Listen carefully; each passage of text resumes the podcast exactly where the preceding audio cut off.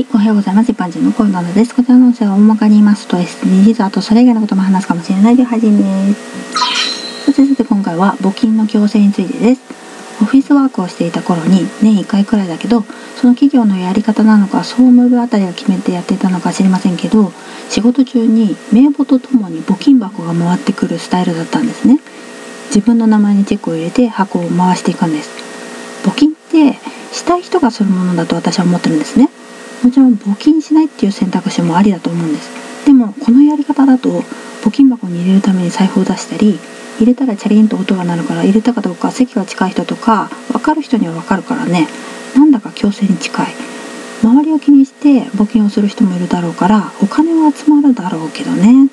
今の職場も似たようなスタイルで年1回くらいだけど図書カードクオカードクリアファイルを購入する形で一部募金になるっていうものの希望を取る名簿が回ってきます。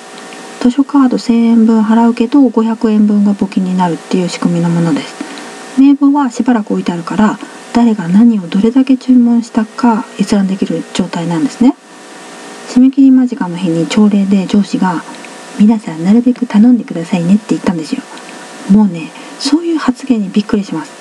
注文したい人が注文するものですよね。上司がそれ言っちゃったら強制ですよ。ではでは今回この辺で次回もお楽しみにまた聞いてくださいね。ではまた。